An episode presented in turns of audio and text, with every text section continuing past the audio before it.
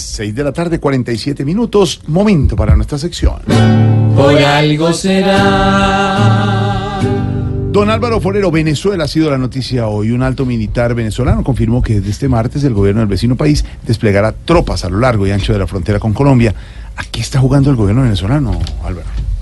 Pues Jorge, está jugando yo creo a aprovechar la provocación de Estados Unidos para él provocar a su turno a Colombia.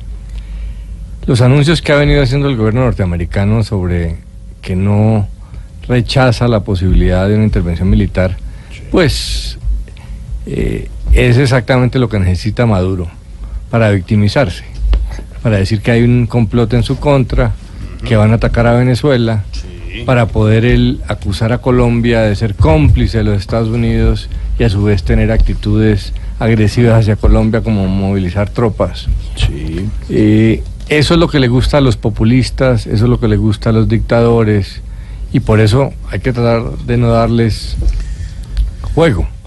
Pero Estados Unidos lo está haciendo. Venezuela se victimiza y juega la carta de confrontación militar porque le conviene Claro. internamente.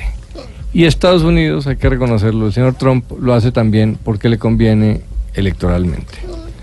Esas irresponsabilidades son las que nos tienen en fuego cruzado. Colombia está entre las irresponsabilidades de Trump amenazando y las irresponsabilidades de Maduro victimizándose y a su vez Y amenazando. no hay que caer en ese juego. No hay que caer en ese juego. Y si don Alvarito y don Jorgito lo dicen, por, Por algo algo será. será.